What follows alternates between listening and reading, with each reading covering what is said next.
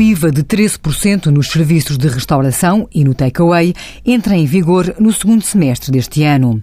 Serão sujeitas a esta taxa a aquisição de refeições prontas a consumir nos regimes de pronto a comer e levar ou com entrega ao domicílio.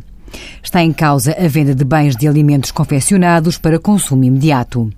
Será igualmente sujeita à taxa intermédia a prestação de serviços de alimentação e bebidas, com exceção de bebidas alcoólicas, refrigerantes, sumos, néctares e águas gasificadas ou adicionadas de gás carbónico ou outras substâncias.